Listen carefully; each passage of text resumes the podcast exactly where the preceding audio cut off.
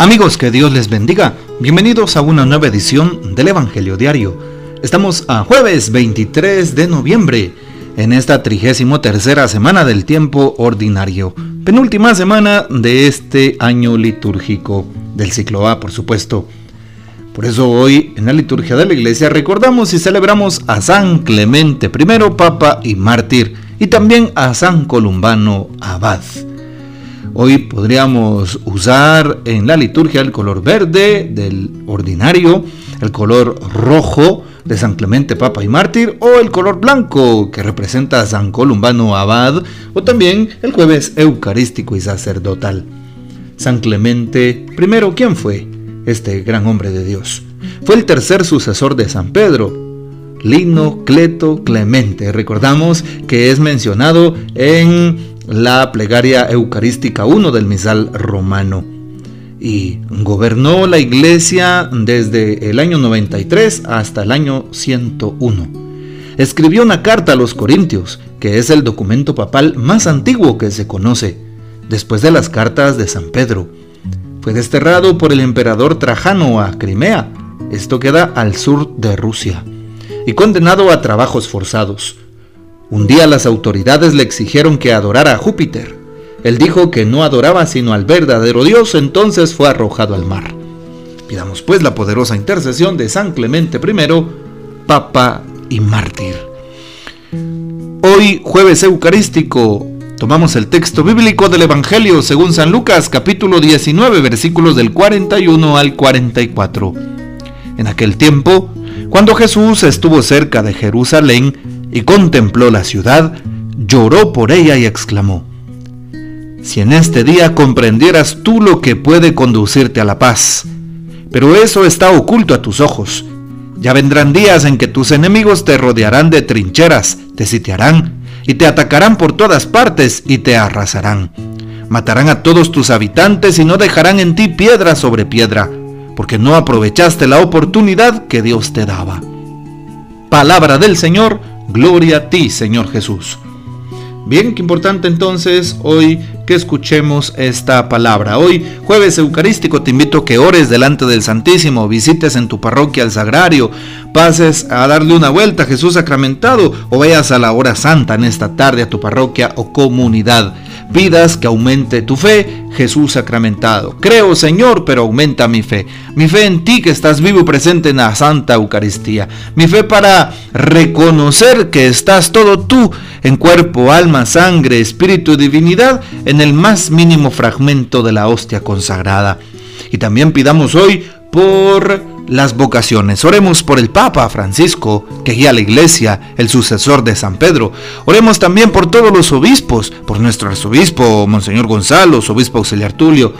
Oremos también al Señor por todos los sacerdotes. Recuerden que los sacerdotes necesitamos por favor de su oración la oración de todos los laicos es tan importante y vital para nosotros que estamos al frente de la comunidad y que somos tan perseguidos por el maligno enemigo porque no quiere que llevemos almas al cielo.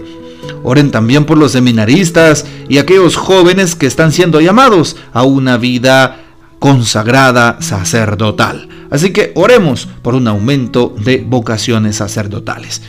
Muy bien, ¿qué podemos decir al respecto del Evangelio de hoy? Muy corto, San Lucas 19 y apenas cuántos, tres o cuatro versículos, cuatro versículos, 41 al 44. Justo Jesús, estando cerca de Jerusalén, por así decirlo, en un mirador, vio a Jerusalén y pues asumamos que Jesús está pues en el monte de los olivos. No es que así lo diga el texto, asumamos, he dicho, ¿sí? Porque cuando uno está allá en Tierra Santa, sobre todo en Jerusalén, el Monte de los Olivos queda justo eh, como en un cerro enfrente de Jerusalén y en la parte de abajo, entre ambas, ambas, por así decirlo, pequeñas colinas, se encuentra eh, un, un, gran cementerio, un camposanto en el camposanto de los judíos y también parte de un camposanto de los musulmanes. Y entonces está Jerusalén. Jesús estaba, por así decirlo, en un cierto lugar como un mirador es decir, un lugar en alto desde donde se puede observar la ciudad. Y justo así es el Monte de los Olivos, como un pequeño mirador para apreciar la ciudad de Jerusalén, la Tierra Santa. Jesús contempló la ciudad y empezó a llorar. Vean ustedes el sentimiento de Jesús y lo que expresa hoy la palabra. En determinados momentos Jesús llora. Hoy llora por Jerusalén. También Jesús cuando está en Galilea llora por Cafarnaúm. Así es, por Tiro y Sidón. Llora por Magdala, por aquellos lugares. Por Corosaín. Y también cuando dice sus famosos ayes, ay de ti Cafarnaum, ay de ti Corosaín, ay de ti, Ciro y, Tiro y Sidón. También Jesús llora cuando muere su gran amigo Lázaro allá en Betania. Hay momentos diferentes en donde Jesús llora por distintas causas. Llora por sus amigos y hoy llora por aquella ciudad de los profetas, por aquella ciudad del rey David también, ¿verdad? Porque ahí desempeñó también su eh, ministerio como rey. Llora también por aquellos sacerdotes. Llora el Señor por todos los que no se han convertido. Llora por sus perseguidores. Y llora por todos aquellos que serán testigos de la fe en ese lugar. Y ya Jesús lo tiene claro, ya Jesús lo sabe. Jesús también sigue llorando por nosotros, no por la Jerusalén de aquel tiempo, en aquel contexto histórico. Hoy sigue llorando también por aquellos que perderán la Jerusalén eterna. Sigue llorando Jesús, derramando sus lágrimas por aquellos que todavía no nos convertimos, por aquellos que no tenemos la suficiente fuerza de voluntad, por aquellos que no le pedimos con fe, por aquellos que eh, pedimos a viva voz que venga la conversión, pero que no hacemos nada, ni movemos un dedo por tal de cambiar. Por ellos llora Jesús, por nosotros llora Jesús, por los pecadores. Por eso hoy dice, si en este día Jerusalén comprendieras lo que te conduce a la paz, pero está oculto a tus ojos, porque sabía que en Jerusalén solo había gente que provocaba, provocaba la violencia, provocaba la división y nunca buscaba la paz. Por eso dice, vendrán días en que tus enemigos te rodearán de trincheras, te van a sitiar y te atacarán por, por todas partes. vean qué interesante, porque ya después de la muerte de Cristo, cuando Jesús asciende a los cielos también, su resurrección y ascensión, en el año 65 y 70, aproximadamente entre el 65 y 70, eh, precisamente también em, no solo Roma, sino también parte de Jerusalén es sitiada. ¿ya? Y entonces sabemos que en Roma Nerón quema la ciudad. Y también pues eh, sabemos que hasta el día de hoy Jerusalén fue sitiada y destruida, de tal manera que solo luego vendrían más adelante las cruzadas y muchas otras cosas en la historia, de tal manera que hoy solo queda del antiguo templo el famoso muro de los lamentos. Vean entonces, sí, Jesús también tenía razón y hoy pues lo notamos. Y Jesús nos hace una advertencia también a nosotros. Sí, vendrán días en que te rodearán y te sitiarán. No quedará piedra sobre piedra. Es decir, eh, la fe sobre la fe no se podrá.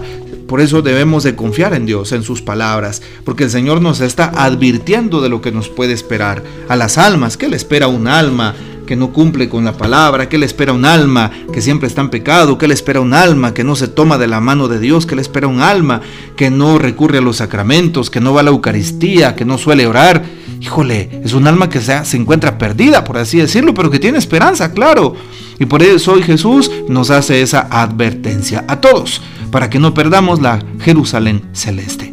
Así que hagamos un examen de conciencia ya que estamos finalizando el año litúrgico, este ciclo litúrgico, y pidámosle al Señor que nos ayude a cumplir a cabalidad con la palabra que Él nos comparte, a que vivamos el don del amor. Que el Señor nos bendiga, que María Santísima nos guarde y que gocemos de la fiel custodia de San José y la bendición de Dios Todopoderoso, Padre, Hijo y Espíritu Santo, descienda sobre ustedes y permanezca para siempre. Amén. Comparte este audio y hasta mañana.